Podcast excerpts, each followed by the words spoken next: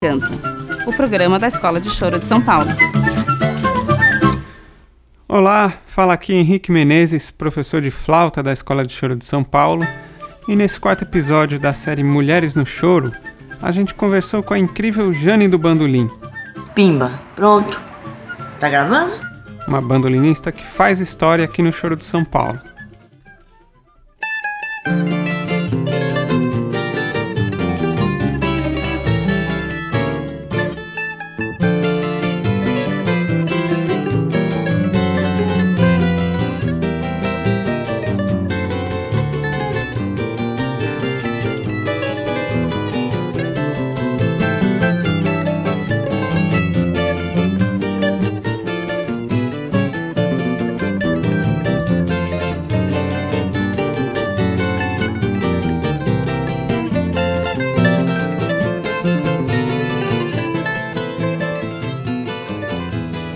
Ouvindo essa gravação da Jane tocando Horas Vagas do Jacó do Bandolim, eu sou tomado por umas memórias de quando eu tinha uns 15, 16 anos.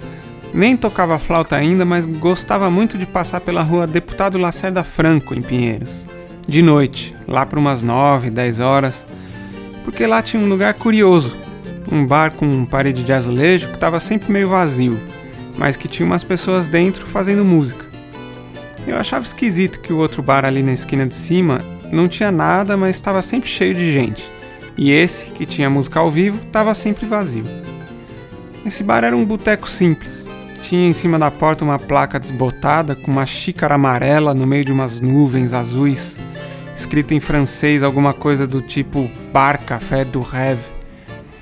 Nunca me esqueci dessa placa, que eu achava horrivelmente feia e nas paredes de azulejo tinha umas coisas de plástico horríveis também, com umas aberturas para colocar fotos, tipo um porta-fotos gigante que cobria a parede inteira, e eram muitas fotos.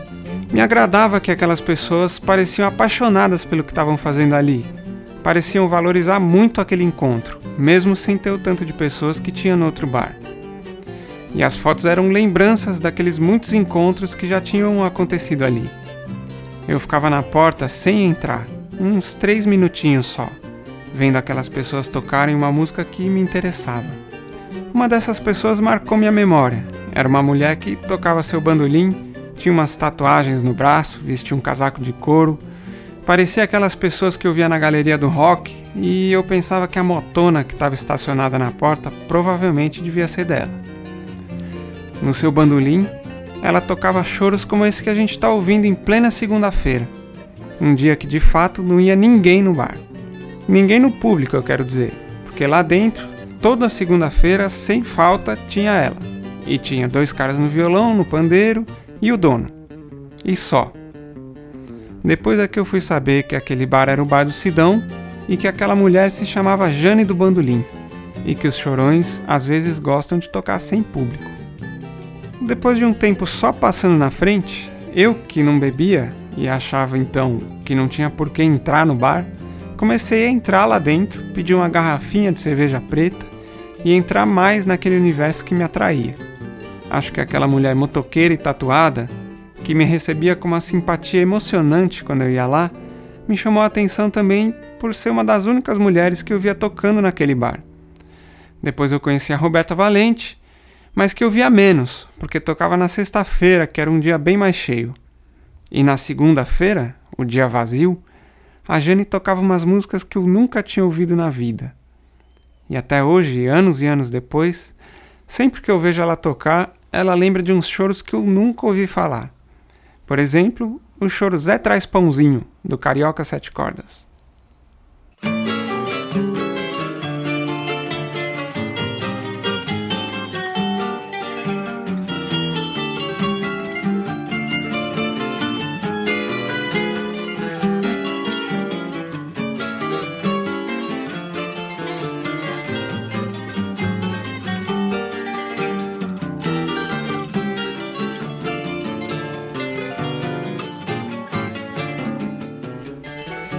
Esse é o grupo Vou Vivendo, que tem a Jane no bandolim, o Carioca no violão de sete cordas, o Lula Gama no seis cordas, o Xixa no cavaquinho, o Betinho Sodré no pandeiro e o Zé Bemol no surdo.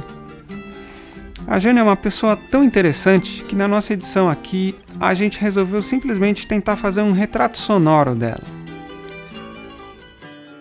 Eu fui conhecer o choro acho que com uns 10, 11 anos, né? Eu não conhecia choro. Eu cresci ouvindo rock and roll, a qual eu gosto muito. Toco também, tem uma banda de rock. E eu era pequenininho, ouvia rock and roll pra caramba. Meu pai preparava os arranjos do coral da igreja, né? Meu pai era pastor da igreja batista, mas ele não era, não pegava púlpito, era da parte musical. E ele preparava os arranjos com o bandolim. Não tinha piano. Ele cantava uma voz, tocava outra, escrevia. E eu ouvi aquele bandolim assim, me chamou a atenção, né? Eu falei para ele, me ensina, eu tinha nove anos. A partir daí minha vida mudou. Nunca mais eu larguei o bandolim. Nunca.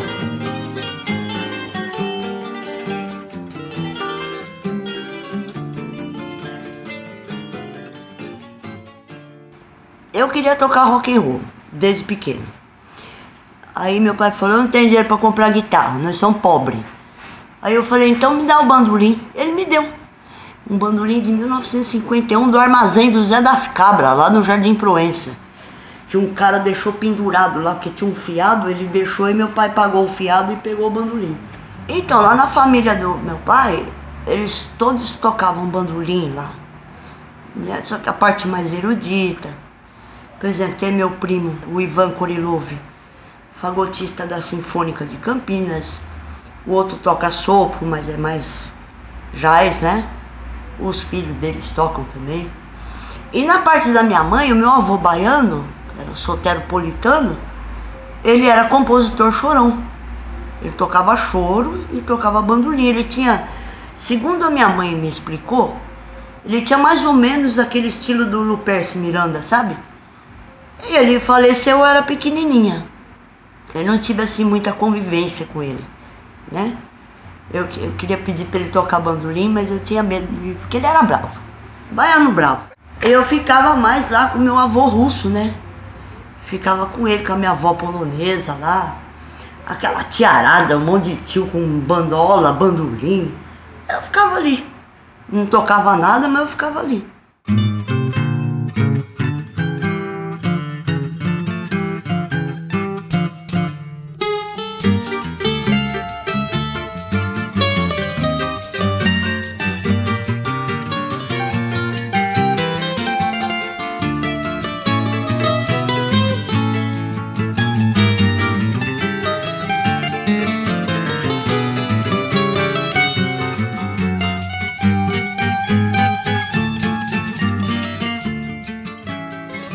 Aí quando eu conheci o choro, aí falei, pronto, agora eu não largo mais o bandolim. Já não ia largar, agora que eu não largo mesmo. Eu fiquei impressionado e meu pai me deu um vinil do Vibrações, do Jacó. Ele me deu e ele falou, olha, isso aí eu não sei tocar essa música. Você vai ter que conhecer pessoas do meio que faz esse som ele falou, boa sorte. Ele me deu uma dor no coração assim, que eu me senti como ele me jogasse com a boia no alto mar. Comecei a estudar música com o irmão da minha mãe, que era o Joãozinho Bossa Nova, tocou essas boates, tudo que chama boate antigamente, né? O Baiuca, Viva Maria, acompanhando cantores, ele era um excelente violonista. Ele descobriu que eu estava tocando bandolim e falou, vou pegar isso aí e vou ensinar. E me ensinou muito música, assim, ele era muito severo, bravo. Mudamos para um apartamento na rua Tabatinguera, ali na Praça da Sé. Eu tô indo para casa do meu tio, que ele morava ali na São João. Eu tô indo lá, para lá. Quando eu desci, o porteiro falou, ele falou, é bandolim? Tem um professor aí, ele é profissional. E ele dá aula. Era quem? O Walter Veloso. Eu subi lá, pronto, e lá fiquei. Fiquei lá e já tomei uma bronca logo de cara. Eu tocava. Meu tio escreveu um arranjo pro ingênuo, é, é, só que em Ré maior, né? Aí ele falou, você toca alguma coisa? Eu falei, eu toco esse choro aqui. toquei lá, tá assim, né? Escrevendo. Aí ele falou, olha, pra começar é Fá maior. Eu falei, Fá maior, tá? Você nunca vai chegar numa roda de choro e tocar esse choro, que é extremamente difícil para os acompanhadores, nesse tom. Você vai ser expulsa da roda. Ele falou, ó, tira em Fá.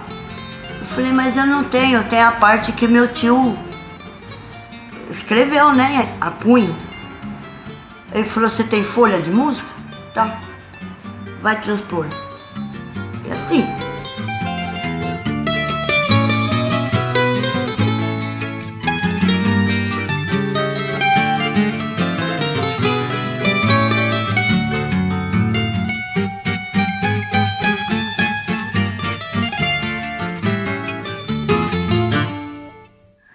Mas era tudo de ouvido, gravação e perguntando pros caras. Ah, tá errado essa nota, é essa aqui, ó. Rua mesmo, coisa de se aprende na rua, assim. Nas rodas, nas casas dos caras. Eu ia lá na casa do Otavinho, na freguesia, na, na beiradinha do, do morro, assim. O Carioca me conheceu lá no Clube do Choro, ele, ele falou, vou te levar umas partituras. Nós vamos ensaiar todo sábado. Eu ia lá.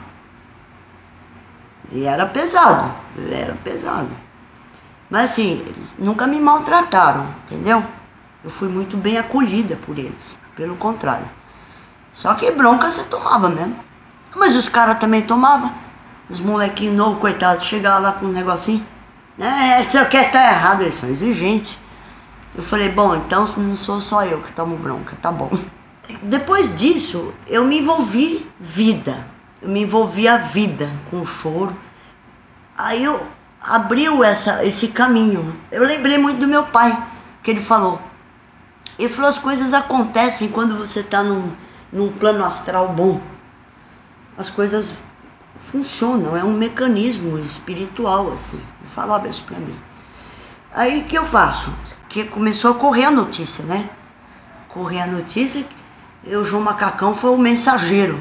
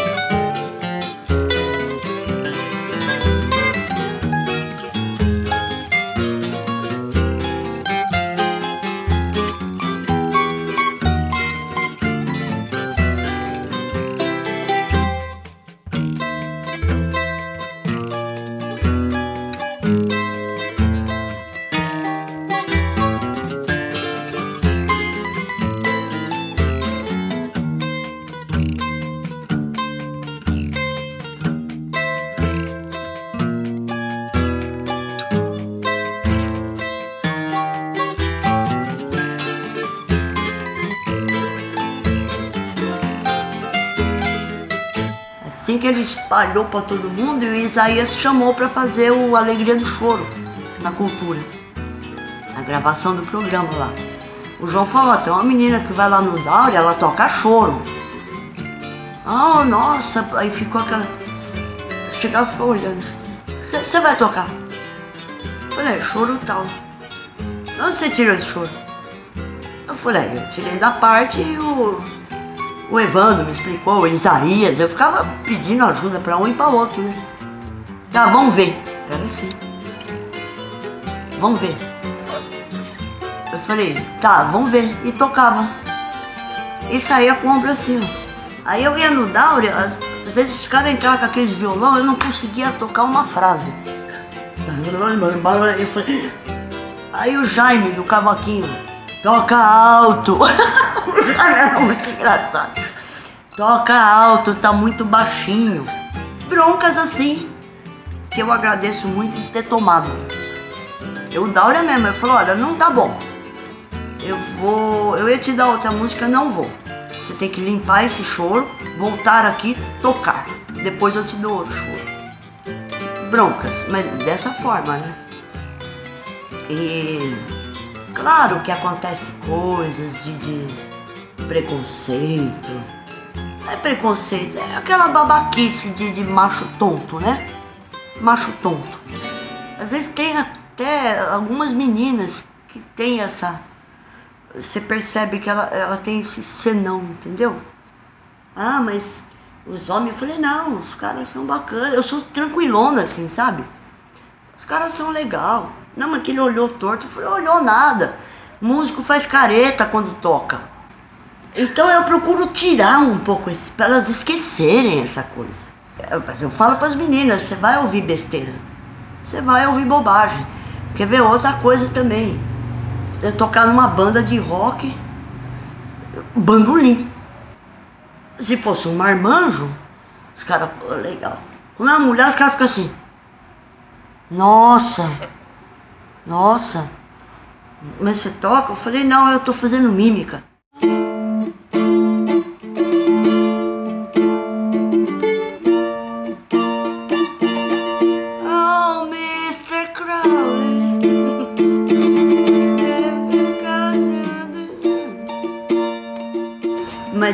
Eu, coloco frase, faço levada, divido o solo com o guitarrista. Ele faz o solo original, né, do, da música do Deep Purple, vai. E na minha vez eu improviso. Eu faço assim, entendeu? Eu trabalho mais com harmonia. Pego a harmonia, tem alguma coisa específica, eu estudo as frases e toco junto com a gravação. Igual a vida inteira eu fiz com choro, não tinha partitura.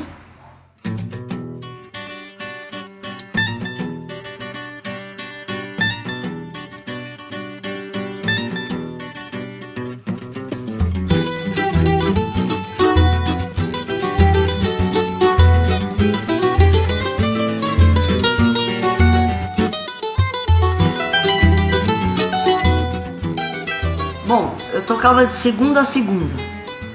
Aí apareciam uns trabalhos, a gente fazia tudo. Ia tocar no Clube do Branco do Brasil, tocar no Memorial tal, ia pro Clube do Choro, agora à noite eu vou vivendo. Eu, a gente tocava muito, muito. Entendeu? Assim, eu sinto hoje que o cara conseguir uma datinha ali, fazer uma toda semana ali é um sacrifício, né? E nessa época a gente se sentia mais seguro. Uma tinha cachê. Não era uma fortuna, mas tinha um cachê todo dia. Então você contava com aquele dinheiro e era a sua segunda casa, entendeu? Tocava bah, vamos lá. Toquei com o João Macacão lá no, na João Moura mesmo, no Brasileirinho. Uma outra casa de choro que abriu lá. Eu conheci o Arthur Ataíde, flautista. Seu Rafael, sete cordas. Foi assim, meu aprendizado foi assim. Sempre na estrada. Sempre. Bar e show. Nós conseguimos viajar para Londres. Nós fomos abrir um show do João Gilberto lá. É. Daí, Quer abrir o show do João Gilberto? Ele permitiu. Falei, então vamos. Eu completamente sem noção de nada. Falei, tá. Que precisa? Você tem passaporte? Eu falei, não, então tira. Aí eu fiz a. Fizemos uma abertura. Pela primeira vez na vida, ele não atrasou. Aí oito em ponto ele entrou. É o Barbican Hall. Foi num espaço imenso, assim, enorme. Tinha muita gente, o som tava horrível.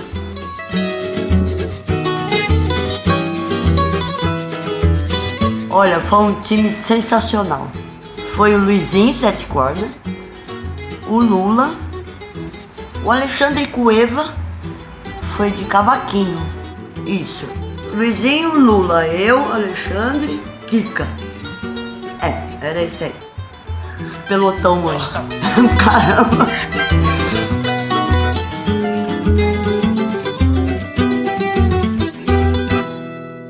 Esse foi o nosso retrato sonoro da Jane do Bandolim, a quem nós da Escola de Choro de São Paulo admiramos há tanto tempo, com quem aprendemos tanta coisa sobre choro e que agradecemos muito por ter aceito participar desse programa. Muito obrigado, Jane. Um abraço para todo mundo e até a próxima. Nó na Garganta é uma coprodução da Usina Telecoteco e do coletivo Desvio Padrão para a Escola de Choro de São Paulo. Idealização, roteiro, direção, locução, edição, mixagem, produção, montagem, identidade sonora, seleção de repertório, finalização, distribuição, design gráfico, site, mídias sociais, críticas, panelaço e almoço, Maria Fernanda Carmo e Henrique Menezes.